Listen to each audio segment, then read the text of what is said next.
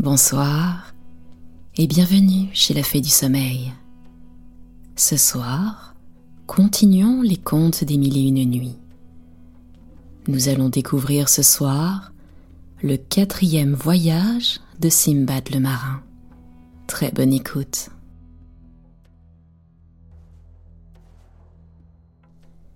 Les plaisirs, dit-il, et les divertissements que je pris après mon troisième voyage n'eurent pas des charmes assez puissants pour me déterminer à ne pas voyager davantage.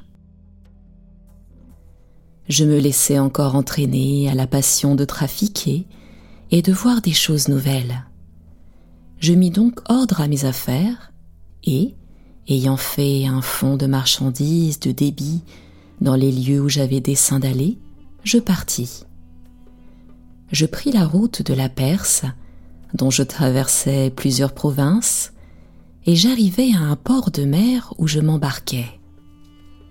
Nous mîmes la voile, et nous avions déjà touché à plusieurs ports de terre ferme et à quelques îles orientales lorsque, faisant un jour un grand trajet, nous fûmes surpris d'un coup de vent qui obligea le capitaine à faire amener les voiles et à donner tous les ordres nécessaires pour prévenir le danger dont nous étions menacés. Mais toutes nos précautions furent inutiles. La manœuvre ne réussit pas bien. Les voiles furent déchirées en mille pièces, et le vaisseau, ne pouvant plus être gouverné, donna sur une sèche et se brisa de manière qu'un grand nombre de marchands et de matelots se noyèrent et que la charge périt. Sherazade en était là quand elle vit paraître le jour. Elle s'arrêta et Schahriar se leva. La nuit suivante, elle reprit ainsi le quatrième voyage. 79e nuit. J'eus le bonheur, continua Simbad, de même que plusieurs autres marchands et matelots, de me prendre à une planche. Nous fûmes tous transportés par un courant vers une île qui était devant nous. Nous y trouvâmes des fruits et de l'eau de source qui servirent à rétablir nos forces. Nous nous y reposâmes même la nuit dans l'endroit où la mer nous avait rejetés, sans avoir pris aucun parti sur ce que nous devions faire.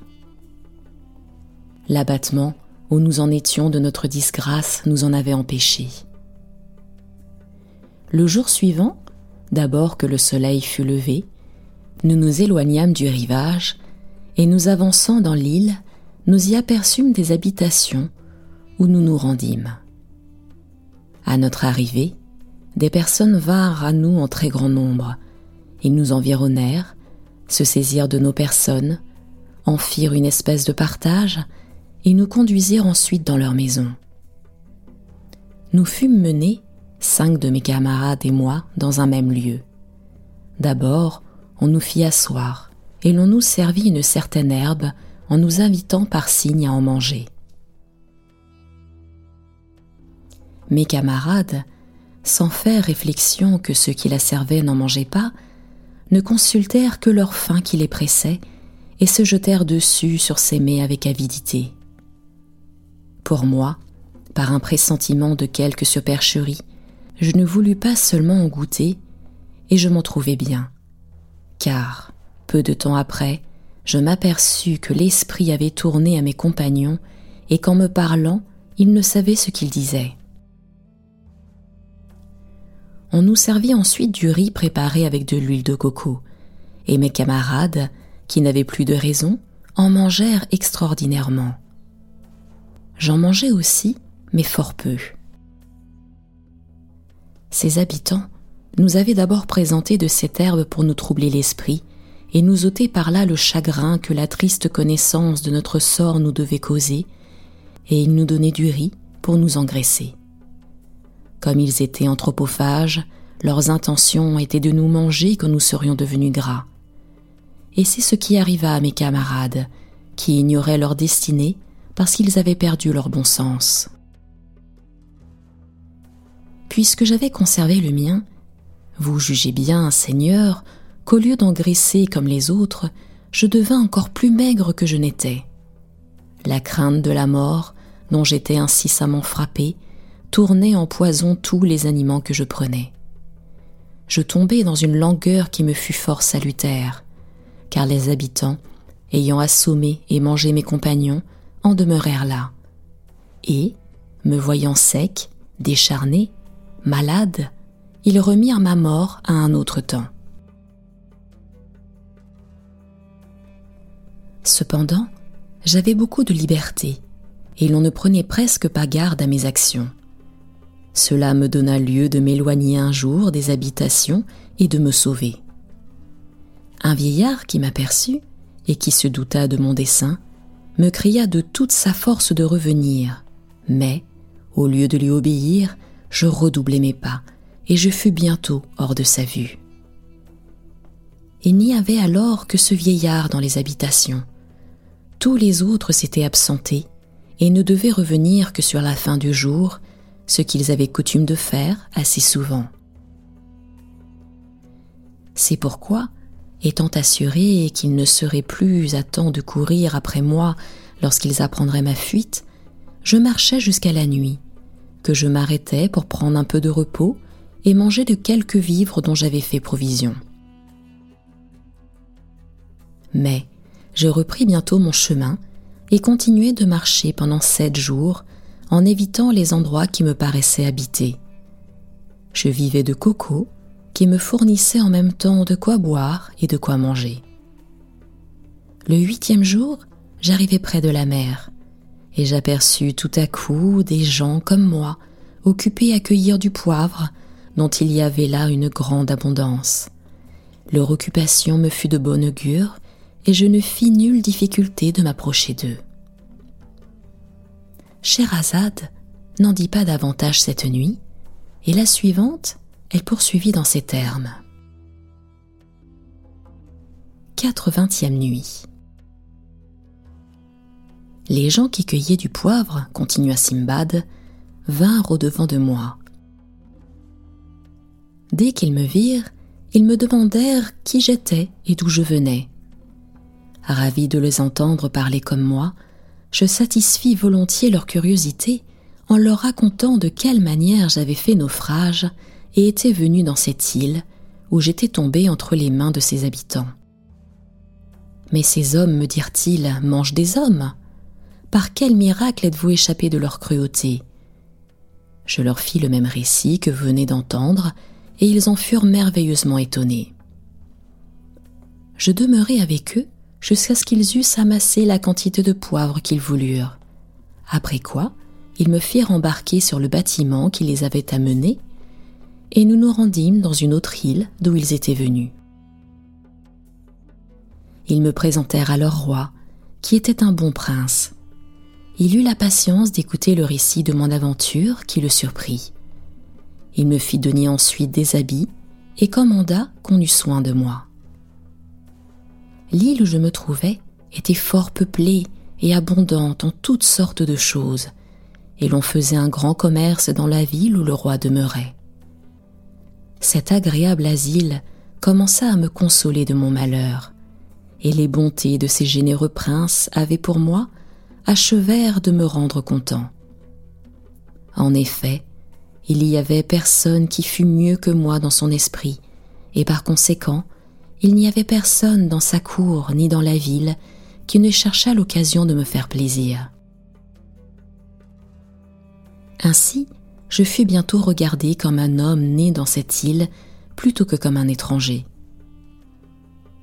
Je remarquai une chose qui me parut bien extraordinaire. Tout le monde, le roi même, montait à cheval sans bride et sans étrier.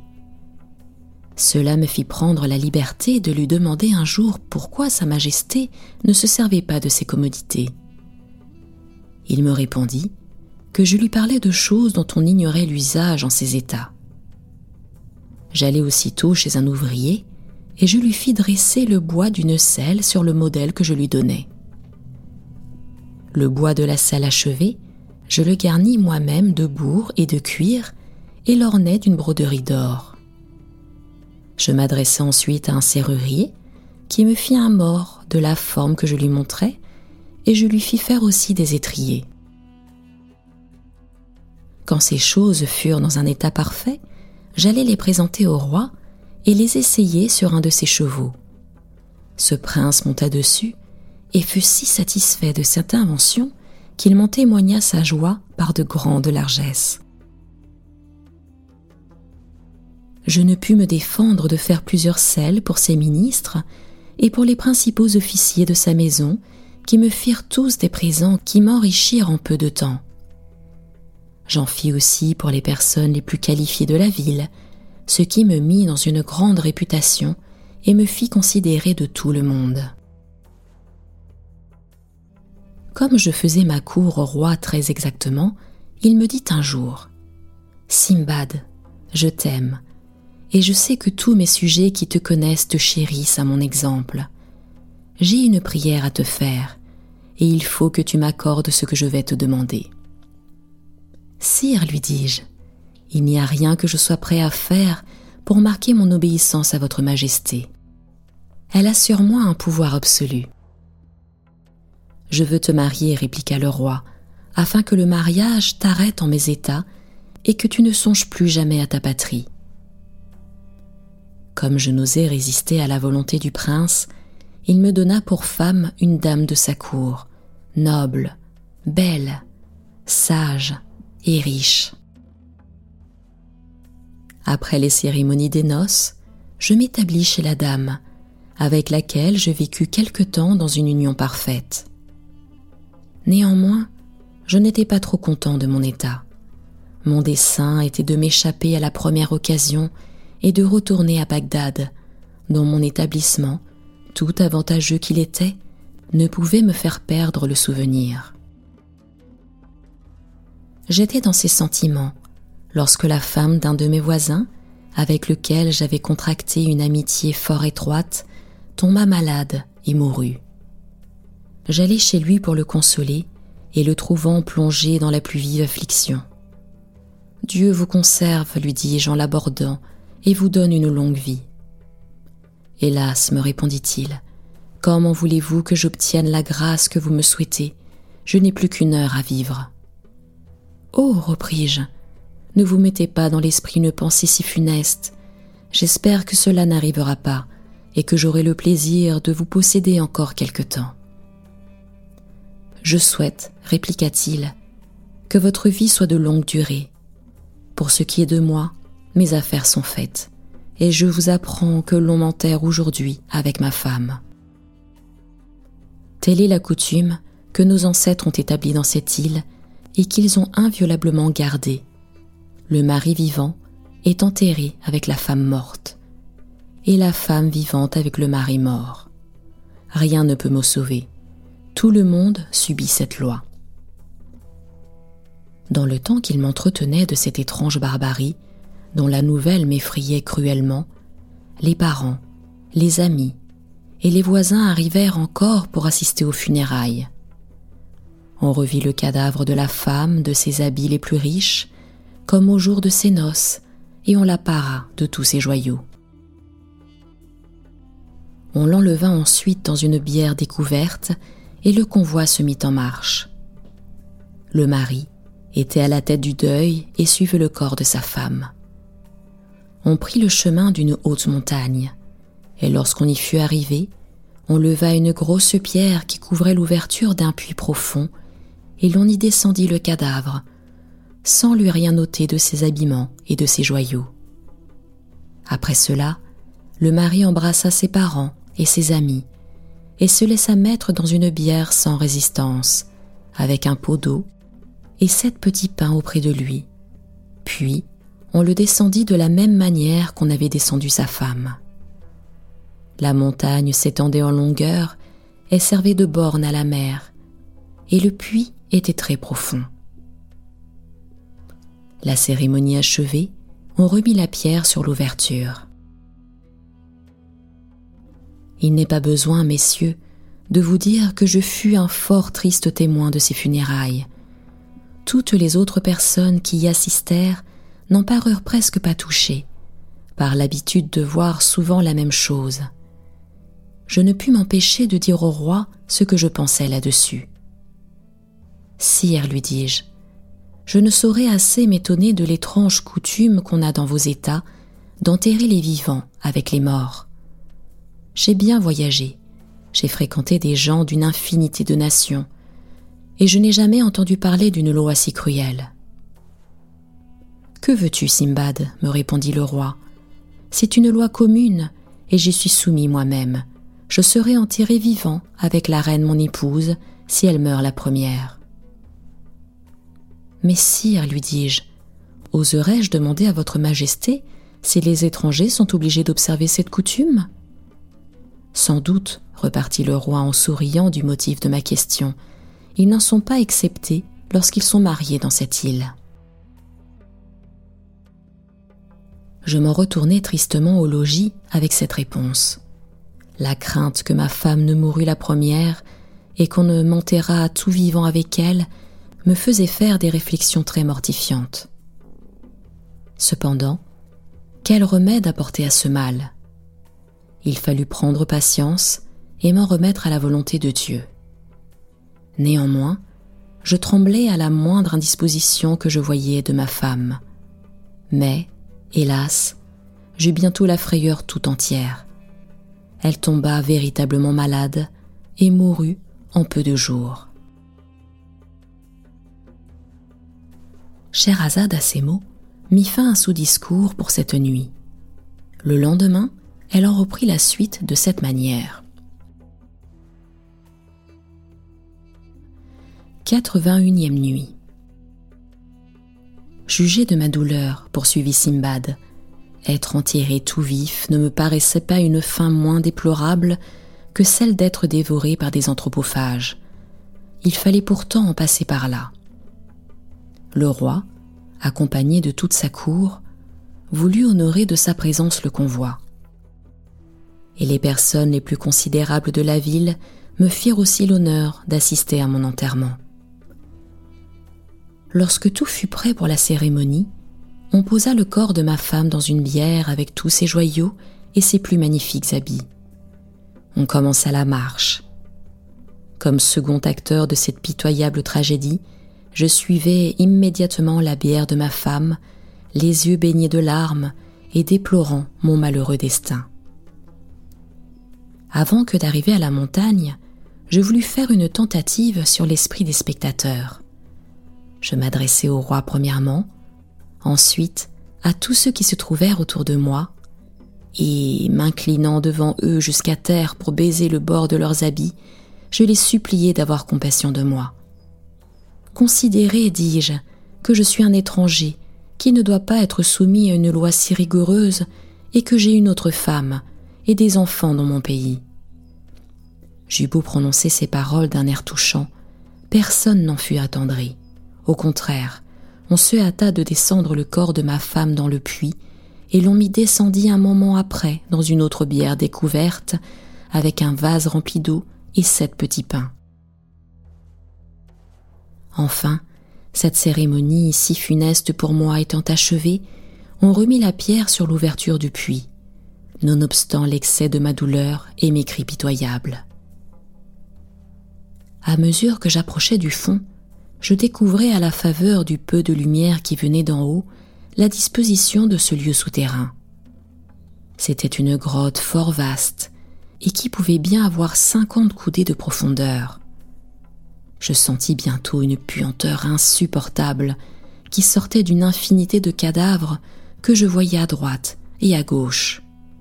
Je crus même entendre quelques-uns des derniers qu'on y avait descendus vifs pousser les derniers soupirs. Néanmoins, lorsque je fus en bas, je sortis promptement de la bière et m'éloignai des cadavres en me bouchant le nez. Je me jetai par terre, où je demeurai longtemps plongé dans les pleurs. Alors, faisant réflexion sur mon triste sort, Il est vrai, disais-je, que Dieu dispose de nous selon les décrets de sa providence. Mais, pauvre Simbad, n'est-ce pas par ta faute que tu te vois réduit à mourir d'une mort si étrange?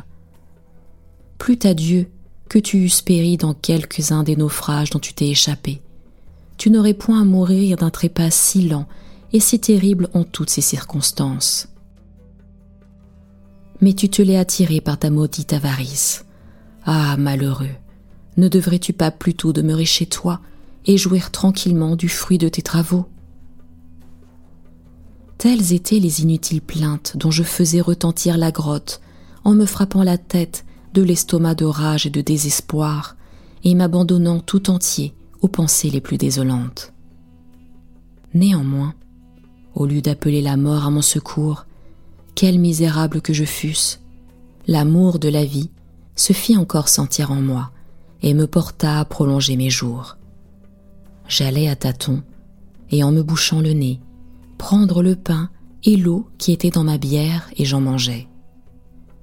Quoique l'obscurité qui régnait dans la grotte fût si épaisse que l'on ne distinguait pas le jour de la nuit, je ne laissais pas toutefois de retrouver ma bière. Et il me sembla que la grotte était plus spacieuse et plus remplie de cadavres qu'elle ne m'avait paru d'abord. Je vécus quelques jours de mon pain et de mon eau, mais enfin, n'en ayant plus, je me préparais à mourir. Scheherazade cessa de parler à ces derniers mots. La nuit suivante, elle reprit la parole en ces termes. 82e nuit. Je n'attendais plus que la mort, continua Simbad, lorsque j'entendis lever la pierre. On descendit un cadavre et une personne vivante. Le mort était un homme. Il est naturel de prendre des résolutions extrêmes dans les dernières extrémités. Dans le temps qu'on descendait la femme, je m'approchai de l'endroit où sa bière devait être posée et quand je m'aperçus que l'on recouvrait l'ouverture du puits, je donnai sur la tête de la malheureuse deux ou trois grands coups d'un gros os dont je m'étais saisi. Elle en fut étourdie, ou plutôt je l'assommai, et comme je ne faisais cette action inhumaine que pour profiter du pain et de l'eau qui était dans la bière, j'eus des provisions pour quelques jours. Au bout de ce temps-là, on descendit encore une femme morte et un homme vivant. Je tuai l'homme de la même manière, et comme, par bonheur pour moi, il y eut alors une espèce de mortalité dans la ville, je ne manquai pas de vivre en mettant toujours en œuvre la même industrie. Un jour, que je venais d'expédier encore une femme, j'entendis souffler et marcher. J'avançai du côté d'où partait le bruit. J'ouis souffler encore plus fort à mon approche et il me parut entrevoir quelque chose qui prenait la fuite. Je suivis cette espèce d'ombre qui s'arrêtait par reprises et soufflait toujours en fuyant à mesure que j'en approchais. Je la poursuivis si longtemps et j'allai si loin que j'aperçus enfin une lumière qui ressemblait à une étoile. Je continuai de marcher vers cette lumière, la perdant quelquefois selon les obstacles qui me la cachaient, mais je la retrouvai toujours et à la fin, je découvris qu'elle venait par une ouverture du rocher, assez large pour y passer. À cette découverte, je m'arrêtai quelque temps pour me remettre de l'émotion violente avec laquelle je venais de la faire. Puis, m'étant avancé jusqu'à l'ouverture, j'y passai et me trouvai sur le bord de la mer. Imaginez-vous l'excès de ma joie il fut tel que j'eus de la peine à me persuader que ce n'était pas une imagination. Lorsque je fus convaincu que c'était une chose réelle et que mes sens furent rétablis en leur assiette ordinaire, je compris que la chose que j'avais ouï souffler et que j'avais suivie était un animal sorti de la mer qui avait coutume d'entrer dans la grotte pour s'y repaître de corps morts. J'examinai la montagne et remarquai qu'elle était située entre la ville et la mer, sans communication par aucun chemin, parce qu'elle était tellement escarpée que la nature ne l'avait pas rendue praticable. Je me prosternais sur le rivage pour remercier Dieu de la grâce qu'il venait de me faire. Je rentrai ensuite dans la grotte pour aller prendre du pain, que je revins manger à la clarté du jour du meilleur appétit que je n'avais fait depuis longtemps qu'on m'avait enterré dans ce lieu ténébreux. J'ai retourné encore et allé ramasser à tâtons dans les bières tous les diamants, les rubis, les perles, les bracelets d'or, et enfin toutes les riches étoffes que je trouvais sous ma main. Je portai tout cela sur le bord de la mer. J'en fis plusieurs ballots que je liai proprement avec des cordes qui avaient servi à descendre les bières et dont il y avait une grande quantité. Je les laissai sur le rivage en attendant une bonne occasion, sans craindre que la pluie les gâtât, car alors ce n'était pas la saison. Au bout de deux ou trois jours, j'aperçus un navire qui ne faisait que sortir du port et qui vint passer assez près de l'endroit où j'étais. Je fis signe de la toile de mon turban et je criai de toute ma force pour me faire entendre. On m'entendit, et l'on détacha la chaloupe pour me faire venir prendre. À la demande que les matelots me firent, par quelle disgrâce je me trouvais en ce lieu, je répondis que je m'étais sauvé d'un naufrage depuis deux jours avec les marchandises qu'ils voyaient. Heureusement pour moi, ces gens, sans examiner le lieu où j'étais, et si ce que je leur disais était vraisemblable, se contentèrent de ma réponse et m'emmenèrent avec mes ballots. Quand nous fûmes arrivés à bord, le capitaine, satisfait en lui-même du plaisir qu'il me faisait et occupé du commandement du navire, eut aussi la bonté de se payer du prétendu naufrage que je lui dis avoir fait. Je lui présentai quelques-unes de mes pierreries, mais il ne voulut pas les accepter. Nous passâmes devant plusieurs îles, et, entre autres, devant l'île des Cloches, éloignée de dix journées de celle de Serendib, par un vent ordinaire et réglé, et de six journées de l'île de Kela où nous abordâmes. Il y a des mines de plomb, des cannes d'Inde et du camphre très excellent. Le roi de l'île de Kela est très riche, très puissant, et son autorité s'étend sur toute l'île des cloches, qui a deux jours d'étendue et dont les habitants sont encore si barbares qu'ils mangent la chair humaine. Après que nous eûmes fait un grand commerce dans cette île, nous remîmes la voile et nous abordâmes à plusieurs autres ports.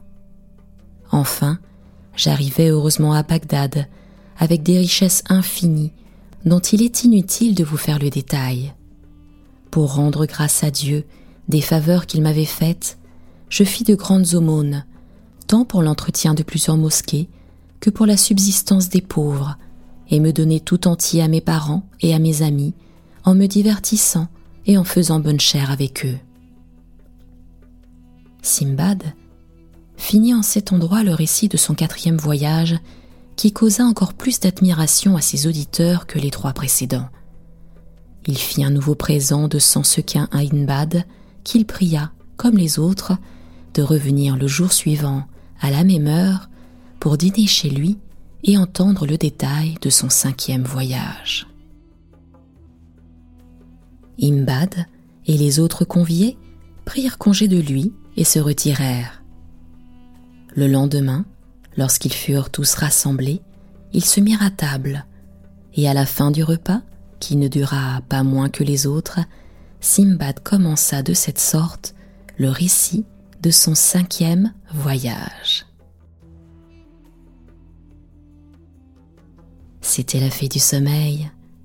Retrouvez-moi très prochainement pour découvrir la suite des contes des mille et une nuits et plus particulièrement le récit du cinquième voyage de Simbad le marin. À très bientôt.